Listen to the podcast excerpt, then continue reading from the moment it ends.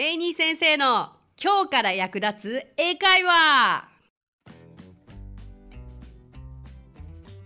Hey, what's up? Thank you so much for coming by. Thank you so much for listening. My name is Rainy and I'm your host. 皆さん、こんにちは。今日もレイニー先生の今日から役立つ英会話をお聞きくださってありがとうございます。そして皆さん、今日は December 25th ということで、Happy Holidays! イェイイェイイェイね、お元気ですか？これをね、元気で聞いていてくださることが何よりも一番のクリスマスプレゼントではないかと思うんですけれども、さあ、今回のエピソードが今年で最後のエピソードとなります。今年も、レイニー先生のこの番組と出会ってくださってありがとうございます。そして去年から聞いてくださった方は、えー、聞き続けてくださってありがとうございます。おかげさまでこの番組も1周年を迎えることができて、そしてリスナーの方からもすごく嬉しい言葉をたくさんいただいて、えー、私のすごく大切な自分の気持ち自分の英語に対する熱い思いを語れる大切な場所になっています。なので、えっと、そうですね。来年もどうぞよろしくお願いいたします。さあ今回もリスナーの方のお声をご紹介しますね。ニックネームビコリンさん。毎回楽しく聞かせていただいています。もともとポッドキャストさえも聞かなかった私ですがレイニー先生のこれだけは聞いてますし、こんなに素敵なポッドキャストがあるなんて聞いた瞬間、大当たりな気分でした。これからも楽しみにしています。英語の勉強をやり始めて私は接続詞が苦手だと実感しました。なので、ぜひ普段の英会話で使える接続詞に関して取り上げてほしいです。特になぜならとかではなく、日常生活、日常会話で使う自然な接続詞を学びたいです。よろしくお願いします。そしてこれがレイニー先生の目に留まりますようにということで止まってますよ。ピコリーさん、Thank you so much ということで今回私から皆さんに Big Christmas プレゼントがあります。レイニー先生からのクリスマスプレゼント。それは接続詞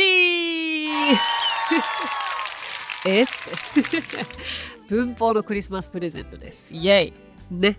分かりにくかった文法を知ることができる。これ以上のプレゼントありますか？はい。残念と思って番組切らないでください。はい。Come back. Thank you.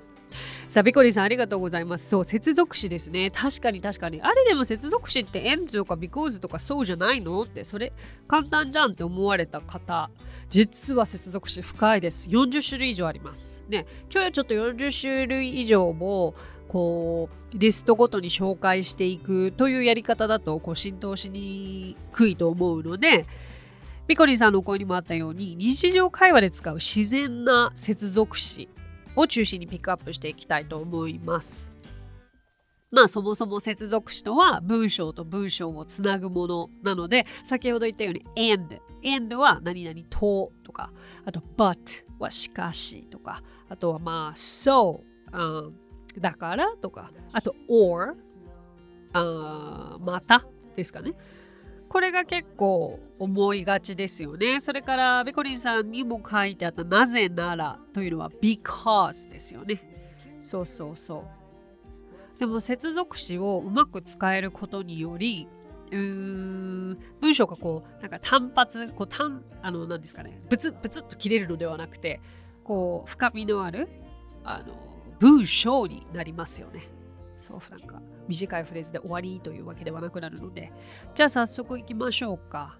例えばね end の代わりに覚えてたらいいかなって思うのが also という単語があるんですよね。例えば私は日本語と英語を話しますと言いたい時に I can speak English and Japanese とも言えますけれども I can speak English also Japanese というとどうですか？今まで end で言いがちだったものもね何々もまたという意味で使えるので少しちょっと上を行った気になりませんか？そういうことですよね。あとはね、これいいのが though, although 聞いたことあります？そう、though, although と though はほぼ同じ意味だというふうに私は日本では習ってましたし、まあそうだと思いますね。でもなかなか使い方がよくわからなかった。うん。で、よく、うん、例えば何々だけれども、何々したというのが although とか though の使い方ですね。うん although I felt sick I went out for dinner yesterday とか、uh, although I felt sick、私はちょっと体調が悪かったけれども、I went out for dinner yesterday、昨日夕食に出かけましたという言い方。これって何々だったけどっていう言い方って、それまでじゃあどう言えばよかったんだろうなって私も思ったんですよ。わかんないですよね。もう、although と though でしかない。結構接続詞を知るとドンピシャのその一言にたどり着けるっていうのがポイントかもしれませんね。さああとはさっきディレクターの方ともお話ししてて日本語でしかしながらっていう風に習った単語あったじゃないですか however しかしながらっていやいやしかしながらって日本語で言うかいって話ですよねあと今日買い物に行ったしかしながら いやいや、でもでしょみたいな。で、実際、however ってよく会話では使われていたけれども、なんか私の頭の中でまあ不思議としかしながらで訳しちゃってる自分がいたんですよね。でもなんか、肌感覚で言うと、でもぐらいな、ライトな感じですごくちょうどよくて。So, I love ice cream.、Uh, however, uh, I don't eat chocolate ice cream. え、意味わかんない。私アイスクリーム好きだけど、私はチョコレートアイスクリームは食べない。あ、まあ、なんでこんな例文ごめんなさい。今頭にポンと浮かんだのがそれでしたけれども。例えばお友達の家にいて、あの、もっとステイしたいけれども、もう帰らなくてはいけないっていう単純な流れですよね。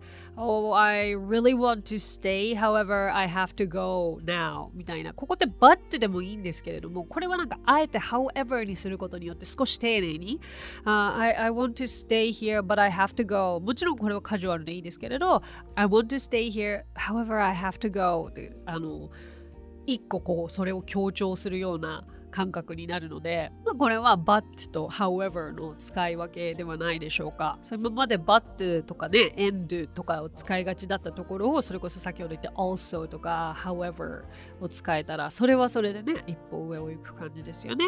ああとは as ですね。as はややこしい。as いろんな種類があって、まあ、as の場合、これは、えっ、ー、と、まあ、何々のようにとか、まあ、何々の時とか、本当に何々だからとか、いろんな意味が来るから、すごいややこしいんですけれども、例えば、as で結構使えるのが、えっと、何々の時、えっ、と、要は when とか while とかにあの似た意味の時で、例えば、うんと、私が勉強していた時、彼女が家に来た。と言いたければ、えー、She came to my house as I was studying. As I was studying.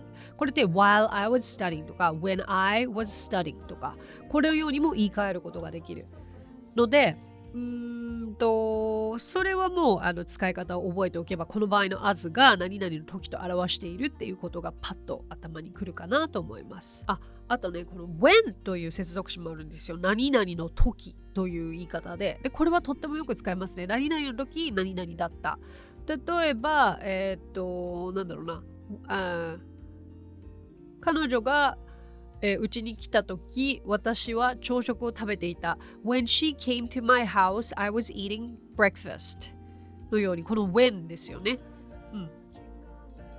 で、なんかさっき as も似たような何々の時ということで紹介したと思うんですけれども、as の方がより強調した同時の意味を表すそうですよ。このでも when の使い方を覚えてると、すごい文章、すごい会話が楽になる一つのあの使い方かなと思いますね。私よく聞かれたのが、アメリカ来た時英語喋れたのって。When you came to the United States, could you speak English? うん。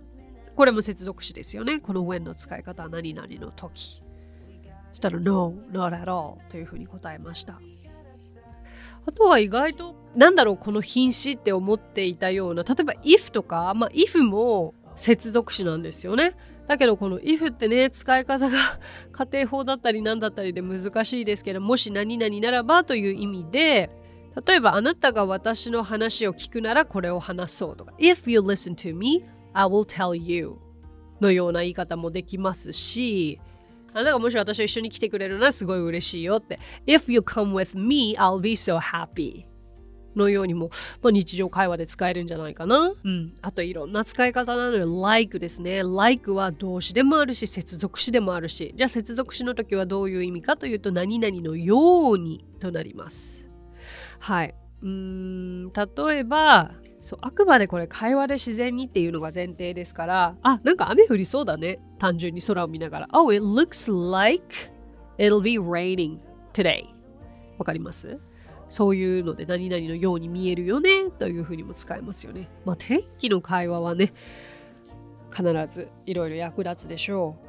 あとはその now っていう単語 now は今で知られてると思いますけれども実は接続詞にすると何々であるからにはというまた難しい何々であるからには一体どうやって使うのかというのはこれを冒頭に持ってきます Now we're here Let's go. みたいな。Now we're all here. Let's go、えー、私たちがもうみんな揃ったからにはさあ行きましょう。だけどこれ今直訳すぎて意味がわからない。私たちみんなここにいるのだからさあ出発しましょう。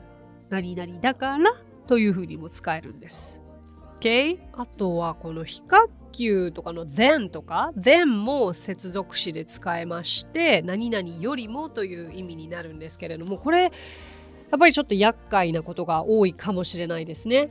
彼女は、えー、私よりも速く走るだとすると She runs faster than I do、えー、She runs faster than I というふうにできますけれどもこの then も接続詞なのであのね比較級はやっぱりものを比べるときには使うのでこの使い方は覚えておくといいでしょう。あとは till ですね till という何々までという接続詞。これはよくね、何々までには by を使ったけれども、何々までだと till とか until を使うっていう風に習ったと思いますが、この till、えー、あなたの仕事が終わるまで私はここにいます。I'll be here till you finish your work. I'll be here till you finish your work.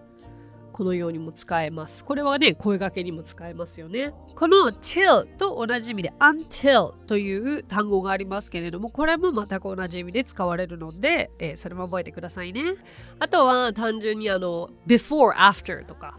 この辺はよく使いますよね。えっと、このね、before, after の使い方は、例えば after の後に、えっと、その前のことを書くわかりますだから朝食を食べた後に仕事に行ったと言いたければ、えっと、I went to work after I ate breakfast になるんですよね。この I ate breakfast after I went to work だと、こう、えっと、仕事を行った後に、えーと、私は朝ごはんを食べたというふうになっちゃうので気をつけてください。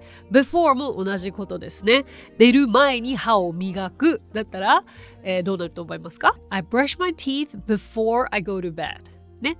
寝る前に before I go to bed. まあじゃあこれをじゃあどう日常会話で訳すかというと私娘と話す場合には、えーと、brush your teeth before you go to bed もうまさにそう命令形ですよね そういうふうに使えますさあ、あと次にとっておきの by the way という接続詞があるんですけれども、これは、えー、ところでとか、とにかく、ちなみにみたいな、すごくあのちょうどいい接続詞なんですよね。話題を変えるときにぴったりです。えー、なんか会話がこう、しぼんできましたとなったときに、あ、ところでさ、by the way みたいに文頭につけると、話が違うことを言い始めたとしても急ではないので私はそう習いましたね。会話を変えたいときは何て言えばいいの ?by the way を使えばいいのさ？っていうふうに高校の時のマイケルというお友達に習いました。ぜひ参考にしてみてください。あと、by the way に似てて話題を変えるあの接続詞としては anyway もとてもいいですね。anyway、uh, let's talk about it later. まあ一旦ね、まあその話また後で話そうね、まあ、まあ、とりあえずみたいなニュアンスですかね。そうそう。Anyway, see you guys tomorrow. ということで、皆さんまた明日会いましょう。みたいになります。ちょっと once っていう接続詞もあって、これは一旦何々するとっていう意味で、まあちょっとこれは意味がわからないかもしれないですが、一旦コツをつかむと英語はすぐ話せるようになるよみたいな。例えば、once you know how to study English, uh, you will be able to speak English. うん、ちょっと日常会話でピンとこないかな。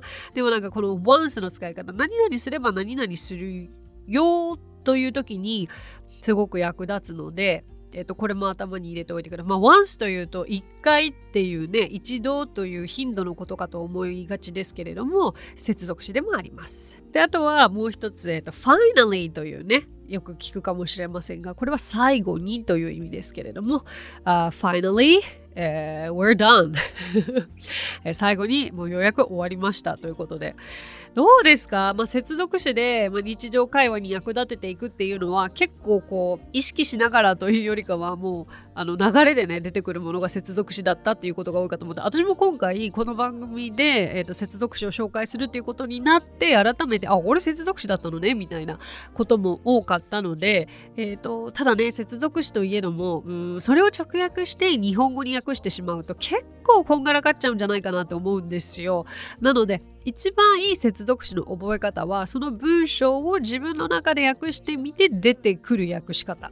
わかりますか？だから however がしかしながらじゃなきゃいけないなんていうことはなくてそうそう自然その文章の中で出てくる自然な流れがその接続詞だっていうことでそうすると使いやすいものも多いんじゃないかなと思いますね。はい。Finally we're here. ようやく私たちはここに来ましたけれども、そう。まあ、今日やった中で一番好きなのなんだろうな。by the way とか結構好きだったかな。by the way とか anyway とか。まあ、でも今日ご紹介したのは私が使ってて使いやすい接続詞ばかりだったので、接続詞はもうあのさっきもお伝えしたように40種類以上あるので、その中でも私未だに使い方としてはちょっと悩ましいなとか、全然使ったこともないものもあるから、あのそれは今日ピックアップしたものをまず参考に使ってみてはいかがでしょうか。はい。ということで今回はこの辺にしましょう。で次回の放送は、えー、来週1月1日を飛ばしてその次の、えー、1月8日から January 8th からとなります。ということで、Thank you so much for coming by. Thank you so much for listening. My name is Rainy and I will see you in two weeks. えー、今日もレイニー先生の今日から役立つ英会話をお聞きくださってありがとうございます。皆様とは年始1月8日からまたお目にかかりましょう。So till then, happy holidays and happy new year. Bye!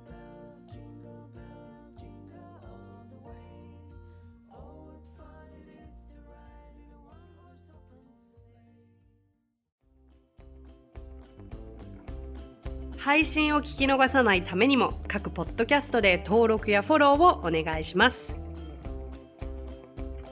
私がリーダーを務める English Partners についてですが English Partners とは教育からエンターテインメントまで英語に関わる面白いことなら何でもやってしまおうという女性たちが集まったグループなんです。 English Partners では実は英会話スクールなどもやっています。私たちと楽しく英語を身につけたいという生徒さんを随時募集中。オンライン英会話レッスンもやっていますよ。詳しくは番組概要欄にあるリンクからご覧ください。無料体験レッスンもやっていますのでポッドキャストを聞いたよと一言添えてお申し込みくださいね。そしてアプリレイニー先生の動画で簡単英会話が App Store より配信中。声優気分で英会話を学習できる動画学習アプリです最後に English Partners のメンバーが出演している1分で見る英語辞書動画あれこれ English こちらはインスタグラム、ツイッター、フェイスブック、そして YouTube で毎日配信していますのでチェックしてくださいね。もちろん私も出てますよ。